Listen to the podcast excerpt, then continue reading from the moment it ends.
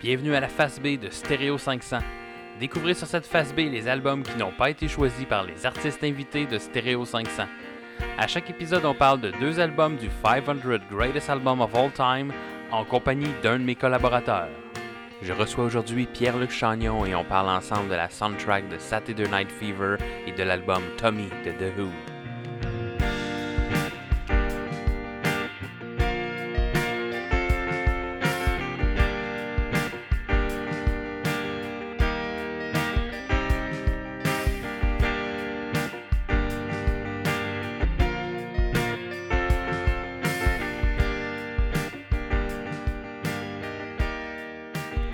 Bienvenue à une nouvelle édition de la face B de Stereo 500.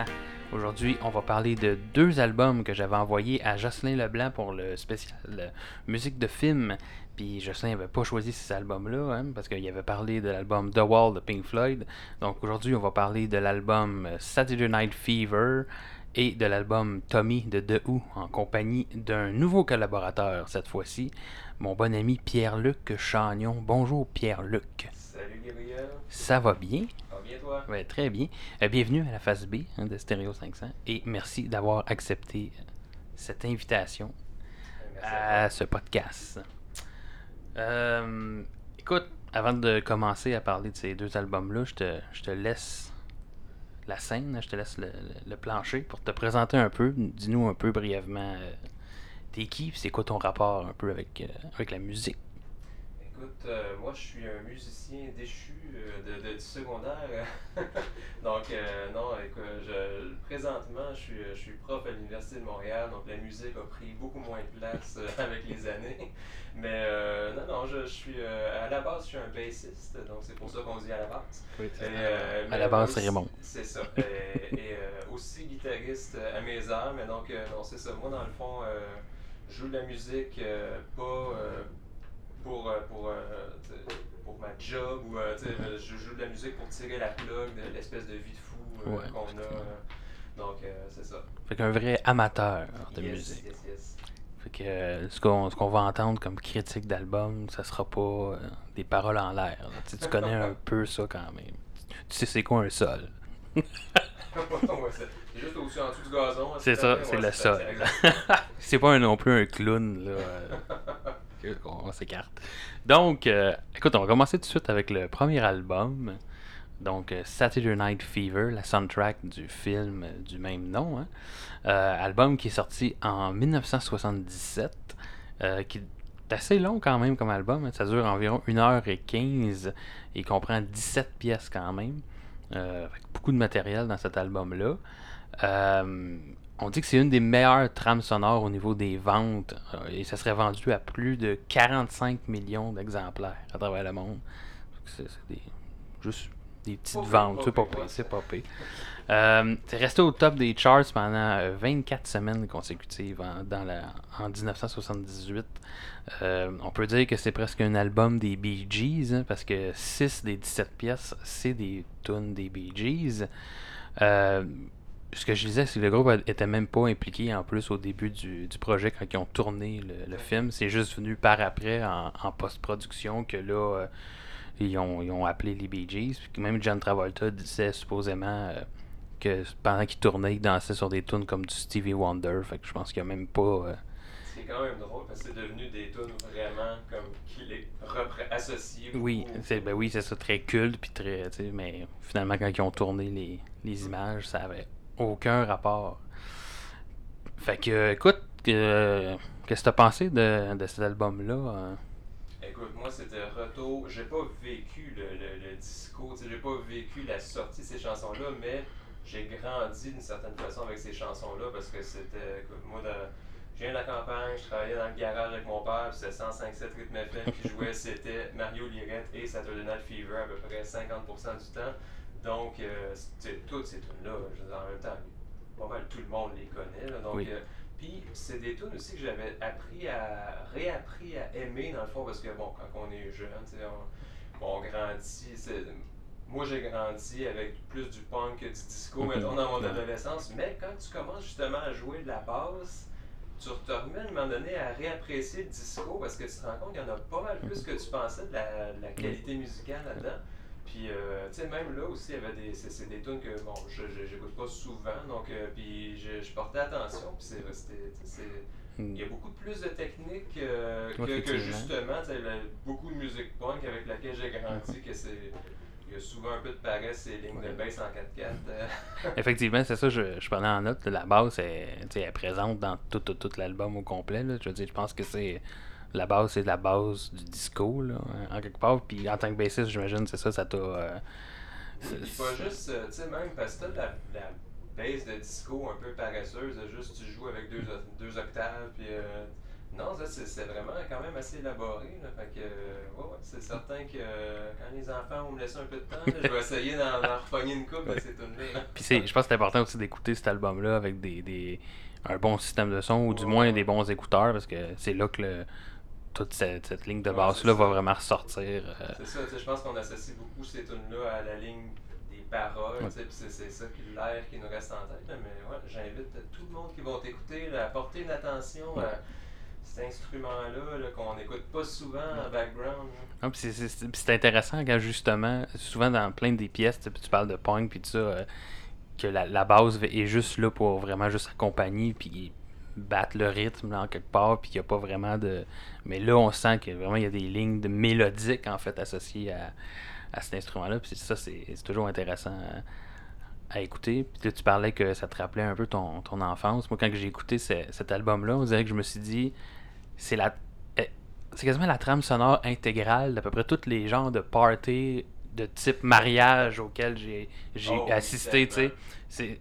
écouté l'album, je me disais, on dirait que c'est vraiment comme, euh, écoute, je suis DJ à un mariage, je mets cet album-là, puis je m'en vais pendant une heure. C'est vraiment Moi, comme... j'étais plongeur pendant mon adolescence dans une salle de réception de mariage, puis la seule chose qui manquait pour boucler la boucle, c'est ces soirées-là. Puis là, on, on avait tout. Là. c'est ça, effectivement. Puis euh, des belles découvertes là, quand même. tu sais, Ils ont parlé des tunes euh, très connues. Il y en avait que moi je connaissais pas. Je pense à par exemple à A Fifth of Beethoven qui est euh, qui est le fond un- une version disco de la cinquième symphonie de, de Beethoven. Je suis tombé sur le cul. J'étais comme voyons donc, c'est bien. Écoute, j'ai pas vu le film malheureusement. Là, je peux pas savoir c'est quoi le contexte euh, par rapport à cette pièce-là, mais c'est quand même assez génial de. Puis pour ceux qui ne savent pas c'est quoi la cinquième de Beethoven, c'est la fameuse chanson, qui, la fameuse pièce qui commence par le papa. C'est- Non, ce n'est pas juste une sonnerie de cellulaire, c'était aussi. non, non, mais non, c'est ça.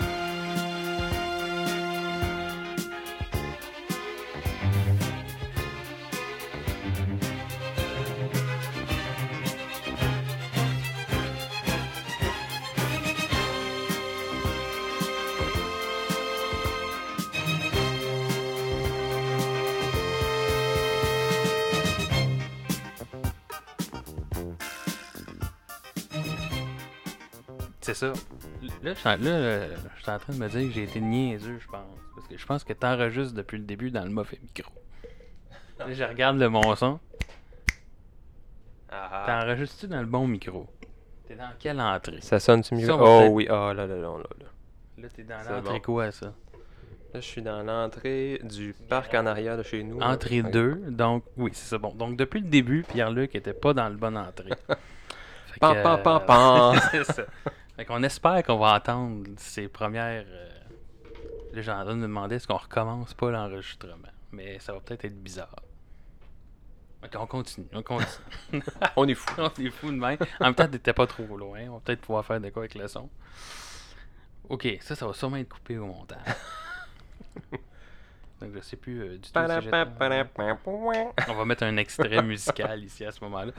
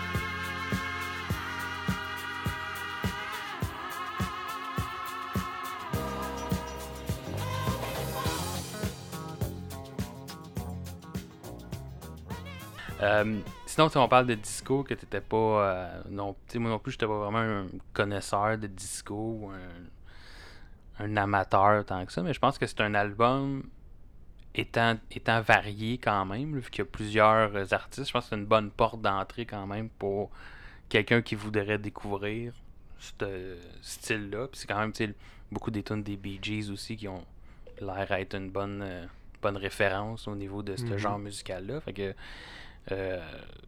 oui, c'est ça. Euh, sinon, écoute, j'aurais. Le, le début de l'album, tu sais, c'est- quand même quatre pièces des Bee Gees back à back, tu sais. J'imagine Ouais, que ça ouais, fit avec la trame narrative, effectivement, du film, mais ça aurait.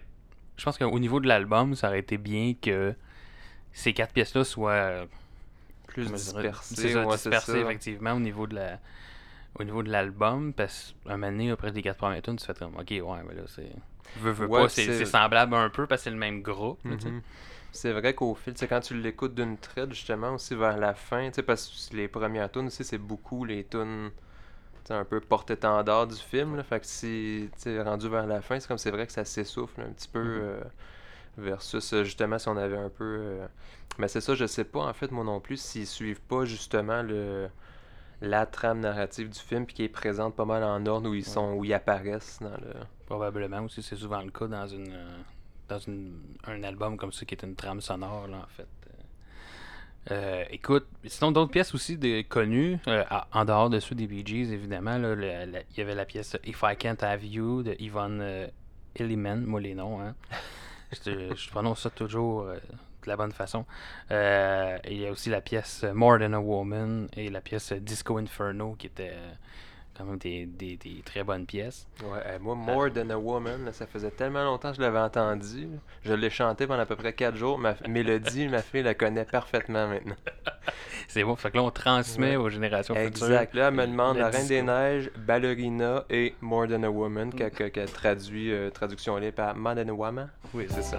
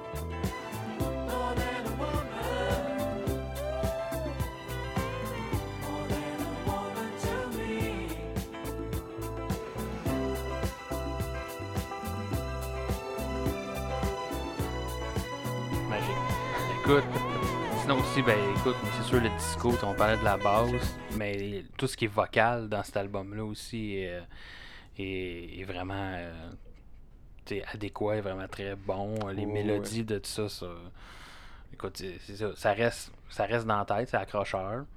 C'est euh, c'est en bon français, c'est très tight. Ça. ça rentre au poste parfaitement, comparativement justement à sais, l'album de The Who, qu'on va, tu sais, où là, tu avais plus le, le feeling un peu, euh, tu sais, pas de là à dire band de garage, mais c'est sûr, donc là, il y a presque 10 ans d'écart aussi, donc la qualité de son est pas la même, là, mais euh, c'est c'est plus comme serré, tu sais, c'est plus... euh, comment je dirais ça, tu sais, le, le niveau de polissage là, est plus... Ben, c'est peut-être associé plus au disco versus plus rock, euh, ouais, effectivement.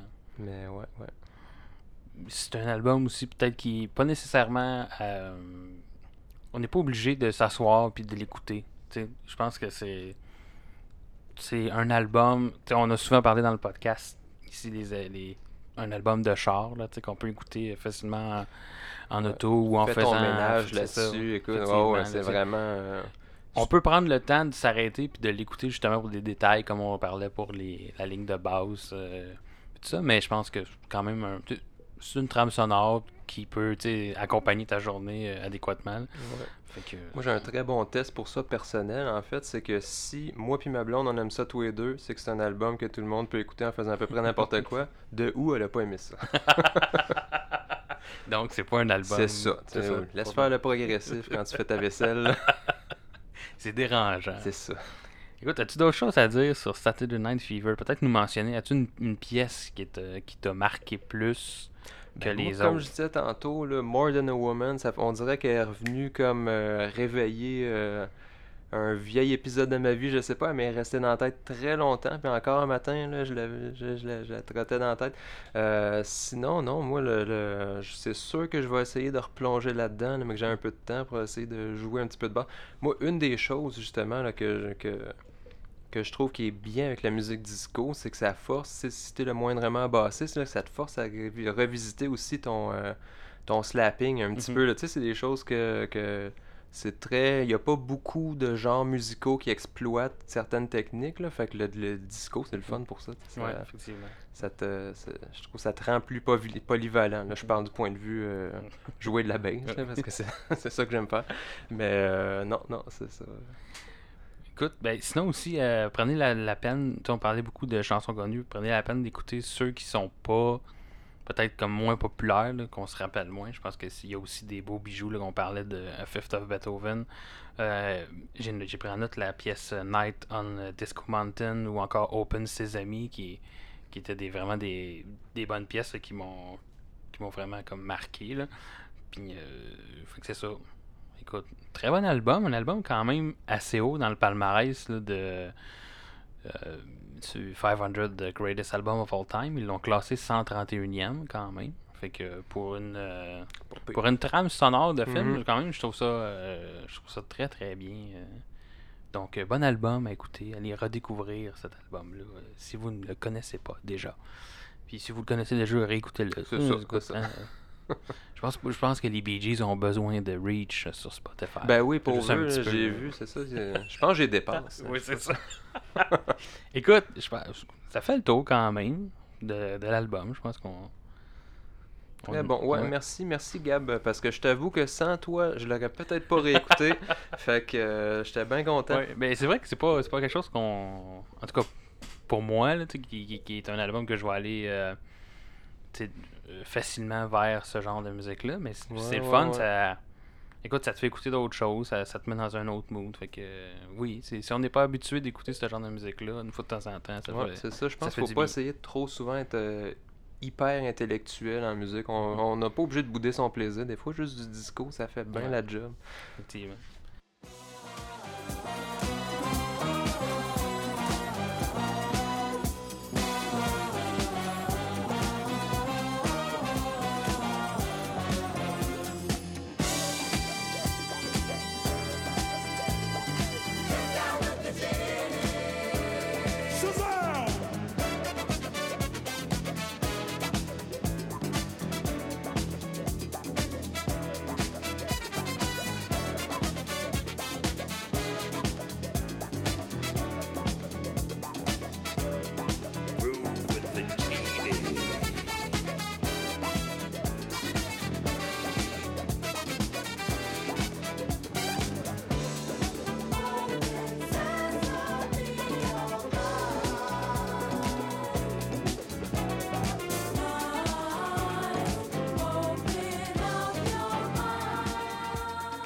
À Tommy de The.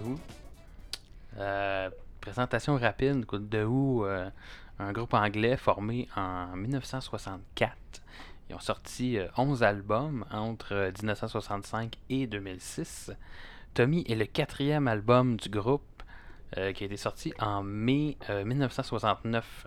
Un album double, euh, lui aussi d'environ 1h15. Fait avait deux albums d'à peu près la, la même durée. Euh, comprend 24 pièces par contre, euh, celui-là. Euh, un album qui est un opéra rock euh, qui raconte l'histoire de, évidemment de Tommy, hein, le personnage principal. Un garçon euh, sourd, stupide et aveugle, hein, de Deaf, Dumb and Blind Kid. Puis là, on raconte toutes sortes d'aventures. euh, il va finir par devenir un champion de, pinball et même un, gourou spirituel vers la fin de l'album. Euh, un album qui a été composé en grande partie par euh, Pete Townshend. Écoute là, euh, Monsieur Pete, appelez-moi pas pour dire que j'ai dit ton nom tout croche, parce que oui, je l'ai dit tout croche. Mais euh, qui était en fait le guitariste euh, du groupe.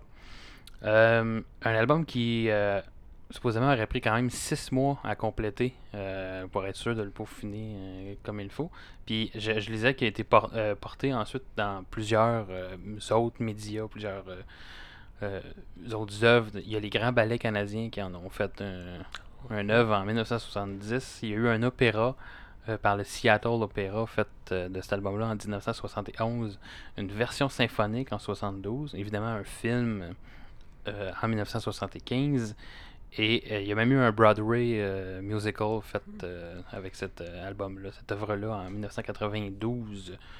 Euh, un album qui s'est vendu à 20 millions d'exemplaires. Euh, un petit peu moins que Saturday Night Fever. Ouais, il il aurait mais- pu se forcer, mais c'est ça, tu un petit peu. Puis euh, pour le film, euh, ce qui est intéressant en fait, c'est que contrairement à, on- on- dans le fond, dans l'épisode que j'avais fait sur les- la musique de film, on, on parlait de The Wall, tu sais. Puis dans, dans ce film-là, c'est vraiment juste comme les tunes originales qui sont une espèce qui ont été comme mis par-dessus les images, là, si on veut, mais dans- pour le, film de, de Tommy, en fait, c'est vraiment une- ils ont refait l'enregistrement des pièces, même Ah. que certains acteurs chantaient, puis ça donnait des euh, des, euh, des versions vraiment euh, vraiment intéressantes. là. Je pense entre autres à écoute, il y a une panoplie d'acteurs qui jouent là-dedans. Là. T'as, t'as Jack Nicholson, t'as Eric Clapton qui joue un personnage, t'as Elton John, puis Tina Turner, entre autres, là, pour nommer que ceux-là. Puis oui, ils ont vraiment réenregistré les, les, leur version. Donc Elton John, qui est le Pinball Wizard, très très bonne version. Là, si vous allez à la chambre, je pense que tapez ça sur YouTube, là, Mhm. on peut facilement retrouver ça. Une très bonne version. Puis Tina Turner qui euh, reprend la pièce euh, The Acid Queen. Fait que ça, c'est. euh, mes- au niveau du film, je pense que c'est mes deux musts. Ça, fait qu'allez, euh, allez réécouter ça. Donc, trêve de présentation. Maintenant, on va passer aux choses sérieuses. Qu'est-ce que tu as pensé de, de cet album euh? Moi, je- moi de- personnellement, j'aime ça, les albums comme ça qui ont un, un fil narratif. Tu sais que l'album, c'est vraiment une suite. Le fil narratif, je parle pas, mettons, un album de Marc Dupré, tu sais, où il aime une fille dans pas mal tout le long de la- l'album, là.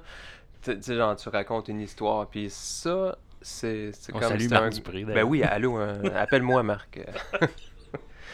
Euh, là, j'ai pas le temps, je pars en, je en double, là, mais euh, tantôt, on se parle.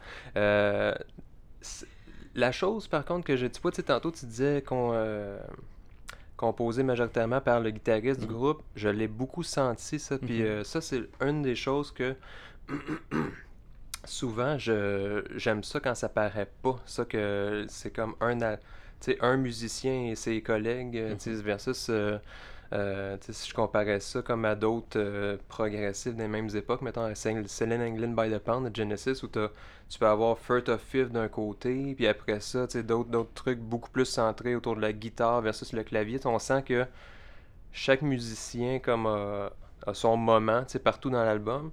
Là, j'avais plus l'impression que c'était comme des riffs de guitare, puis tout le monde suit à Ouais, côté. effectivement. Euh, c'est ça, ça c'était, petit- ma petite réserve. Là, parce, parce qu'à un moment donné, je trouve que ça fait en sorte que, surtout pour un album de 24 pièces ou euh, en tout cas une vingtaine de pièces, euh, ça peut devenir un peu répétitif. sais, le- le- l'espèce de patron, ok, comme la guitare en bac, on comprend que c'est ça le riff, puis après ça, sais, ça, on progresse à partir de ça.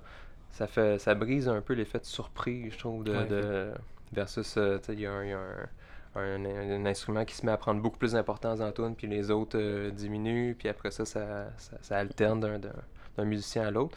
Mais euh, non, moi, j'ai, beaucoup apprécié. euh, je, fais une con- je te fais une confidence, en fait, à toi et tes 150 000 auditeurs. Et on parle pas de sexe et conseil ici.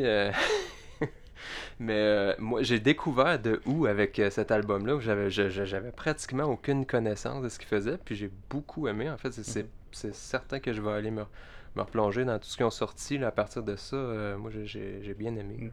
Ouais, puis c'est une œuvre assez euh, comme magistrale. Mhm. Sais, C'est une bonne porte d'entrée, je pense, pour, Ouais, euh, ouais. pour découvrir le groupe. là. Quoique peut-être qu'il y a d'autres choses qu'ils ont faites qui est peut-être moins à la hauteur de. Écoute, je connais pas non plus, je suis pas un, euh, un grand amateur de, de Who, ou un grand connaisseur, en fait, je devrais dire. là. Mais euh, non, effectivement, c'est une- quand même un gros masterpiece, hein, cet album-là. C'est une bonne, une, une bonne porte d'entrée. Euh, tu parlais un peu euh, beaucoup de sons de, de guitare. Je trouve quand même intéressant qu'à certains endroits, ils ont, ils ont quand même réussi à avoir juste des petites touches ici et là. Si on parle juste comme. euh, moi, je trouve qu'il y a un bon apport des cuivres dans, cette, euh, dans cet album-là. Dès, dès le début, on a des, des, petits, euh, des petites passes avec des trompettes, puis euh, probablement des trombones. dès le début de la- de l'album. Fait que c'est- il y a quand même. Tu sais, oui, on sent qu'il y a beaucoup, beaucoup, beaucoup de guitares, puis que c'est un album de guitaristes. Mais il y a quand même eu une certaine, un certain travail qui est fait quand même. Ouais. Puis même au niveau, euh, si je reprends la comparaison, moi j'ai grandi pas mal avec du punk sais, le drum, mettons, c'était- c'était facile d'être euh, pas paresseux dans le sens que c'était des performeurs, mais c'était très répétitif, souvent les lignes de, de, de drum ou de bass qui accompagnaient. Là, tu sais, les, les, les instruments qui accompagnent la guitare sont quand même, euh, sont pas paresseux dans ce sens-là, les... les euh, les, je trouve que les lignes sont, sont très bonnes, la musique est de très bonne qualité, c'est ça, c'est juste.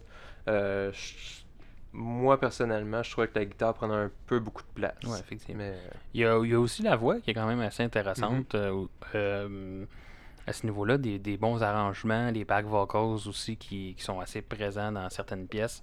Euh, je pense à Twen. Bon, ouais, encore. Je, je veux dire en de l'anglais, puis je me, je me. 1921, on va le dire comme ça, on va le dire en ça. français. Euh, quand on. Toute la pause où on entend euh, You didn't hear it. euh, Il y a un beau travail, je trouve, comme deux voix qui se, qui se répondent un peu. Fait que ça, c'est intéressant. Puis Got a feeling 21 is gonna be a good year. Especially if you and me sit in together. So you think 21 is gonna be a good year? Could be good for me and her, but you and her, no, never. I had no reason to be over optimistic. But somehow when you smile, I can brave bad weather.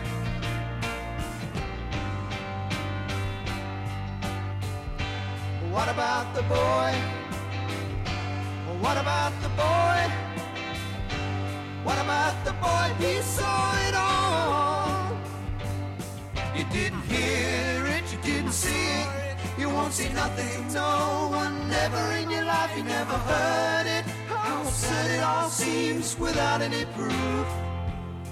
You didn't hear it, you didn't see it, you never heard it, not a word of it. You won't see nothing to no one, never tell a soul what you know is the truth.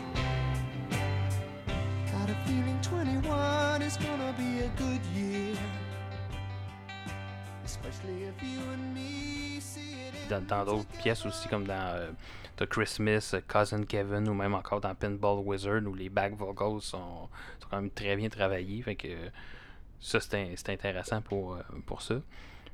Puis c'est vrai que il y a une sonorité qui est un peu tout le temps pareille. On, va, on, se le cachera pas dans l'album, mais en même temps, c'est. Oui, c'est un opéra rock, c'est un, un tout. Fait que tu veux avoir une sonorité qui.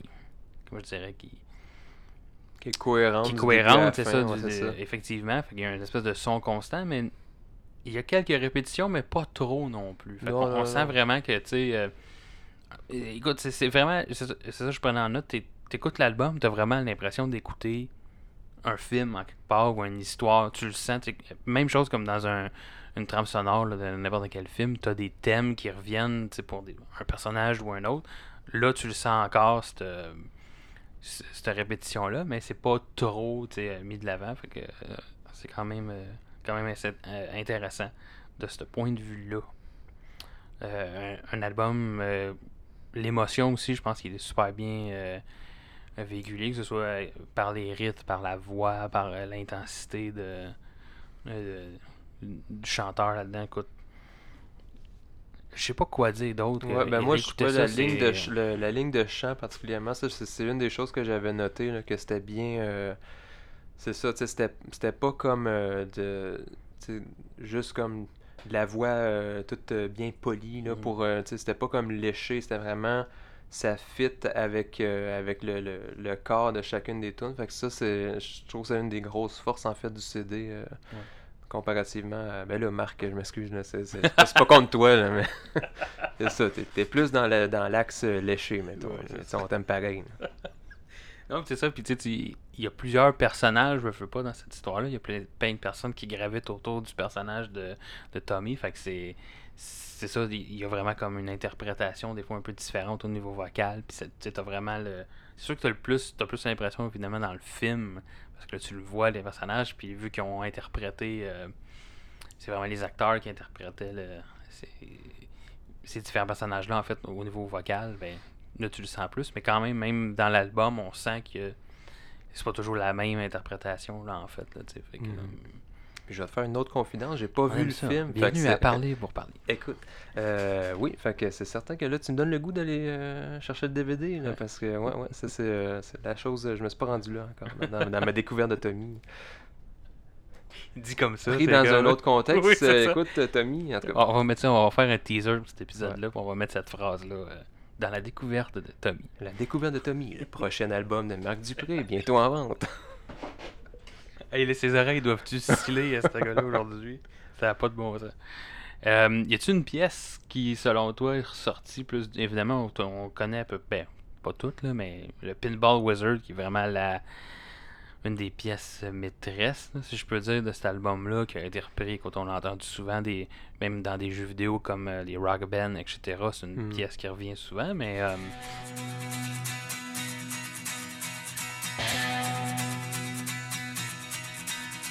Ever since I was a young boy, I played the silver ball. From Soho down to Brighton, I must have played them all. But I ain't seen nothing like him in any amusement hall. That deaf, dumb, and blind kid sure plays a mean pinball.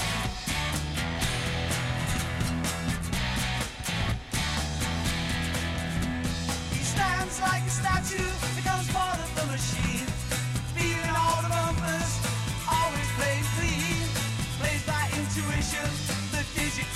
Ball. That sure plays a mean pinball.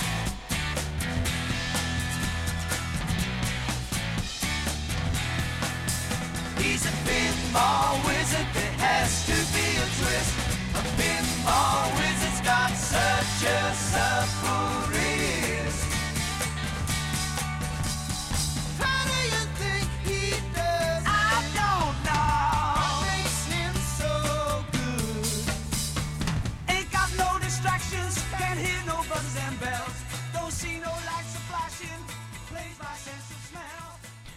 toi, y a-tu une pièce qui t'a. qui a plus ressorti du lot, en fait? Ben, le... j'ai bien aimé euh, Cousin Kevin. Mhm. Pour, pas pour aucune raison précise, juste appréciation générale. Puis sinon, tu sais, quand on parlait tantôt là, de la voix, qui, tu sais, que c'était. euh, euh, qui était vraiment comme aligné avec le, le message de la tune, puis pas nécessairement comme ultra léché, hein, excuse-moi. Euh, pour It's a Boy, je trouvais que ça, c'était un bon exemple de, justement l'espèce de, de, de, de- de bon véhicule là, de la ligne vocale. là. Mais sinon, non, je, je- c'est- appréciation générale, il n'y a, pas une tune moi personnellement que j'ai fait comme mon dieu, c'est la, c'est ma tune de l'album, c'est la track 8. Puis, euh, non, non. Non. C'est vrai que c'est dur à, à- à trouver un- une tune qui ressort du lot, étant donné que c'est vraiment. Écoute, c'est un vraiment tout, un c'est tout, cet album-là. C'est dur de. Encore là, il y a peut-être Pinball Wizard qui peut qu'on pourrait ressortir parce qu'on l'a déjà entendu ailleurs, mais c'est vrai que c'est difficile de, de sortir une pièce en particulier de, Oh, ouais. de du tout en fait. C'est vraiment comme un bon un bon tout. Fait c'est vraiment un album c'est ça à écouter en album du début à la fin. Euh, c'est sûr que c'est un album qui est plus euh, Ouais, qui est assis, plus long, assis là. avec des bons écouteurs, Ouais, plus que... Ouais, faut, ça, mais prendre le temps je pense de, de le faire ce- cet exercice là pour cet album là, euh, ça, c'est moins comme Saturday Night Fever. Là, euh, faire ton ménage jour de euh, sur cet album-là, en tout cas sur Tommy, c'est Ouais, ordinaire. tu, vas t'asseoir, toi, ce qui se passe avec Tommy. Là? Ton ménage, avancera pas pendant tout. Fait que. oui, c'est un exercice, j'imagine, que tu as fait aussi pour les deux albums, d'écouter de la pièce, de la première pièce à la deuxième, ou Ouais, à la deuxième, euh, à la dernière, en fait. ou Ouais, tu arrêté à la Puis deuxième. Dans le fond, c'est ça. de-.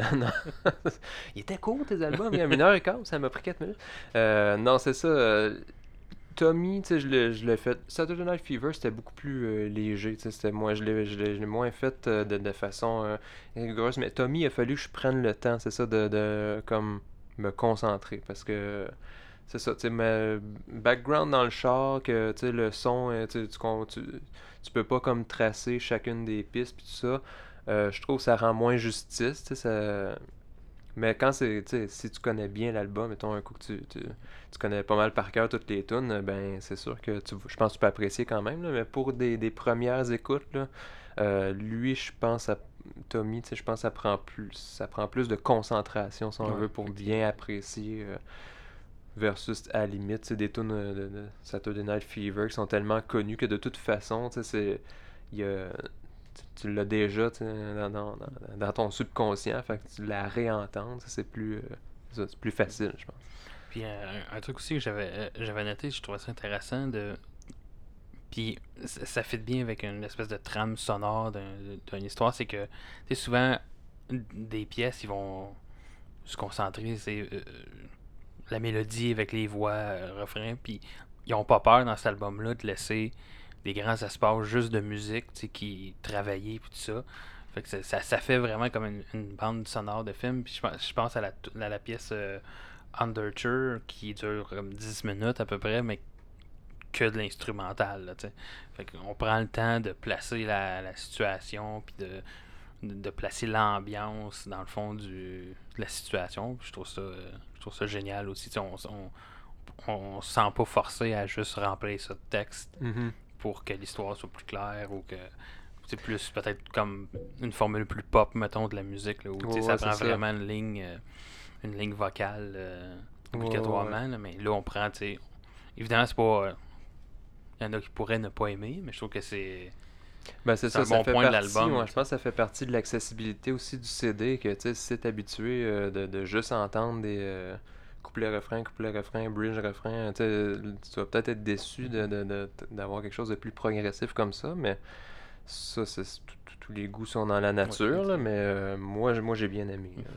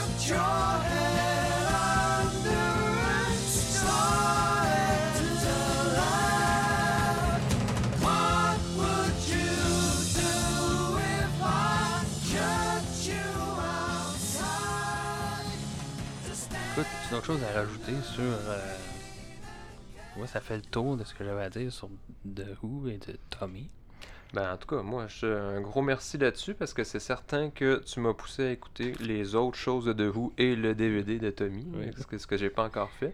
c'est ça vaut la peine Ouais. c'est un assez assez pété de Ouais, mémoire c'est- pas mal sûr que je vais l'écouter. L'invitation est lancée à Marc Dupré, si tu veux venir l'écouter avec moi. euh, on pourrait l'inviter ici ouais, au ouais, ouais. podcast puis, ouais, euh. On va faire un épisode spécial euh, Marc Dupré versus euh, Pierre-Luc. Puis il, ça. il va y avoir de la bisbille. Puis ouais. Comme ça, je trop lâché. Ben non, ben non. Toi et moi, Marc, nous sommes les mêmes. euh, toujours prêts à se dire je t'aime. euh, bon. Je pense que je vais finir avec un extrait de Marc Dupré, cet Écoute, épisode-là. c'est un boss. C'est un euh, boss. Je pensais pas parler de Marc Dupré dans le podcast. Ben moi non Euh, plus, c'était même pas prévu Est-ce qu'il est dans le 500 Greatest Album of All Time? Je me le demande. On va faire nos recherches. mais, euh, il y a peut-être une réédition dans quelque part Ah, de ça se peut, ouais. palmarès-là, puis il a trouvé sa place. Écoute, euh, sur ces belles paroles, on va finir là-dessus. Merci Pierre-Luc d'avoir euh, prêté Gab. au jeu. Puis écoute, allez écouter ces deux albums-là, ça vaut la peine. Puis on se retrouve pour un prochain épisode de, de Stéréo 500. Nous sommes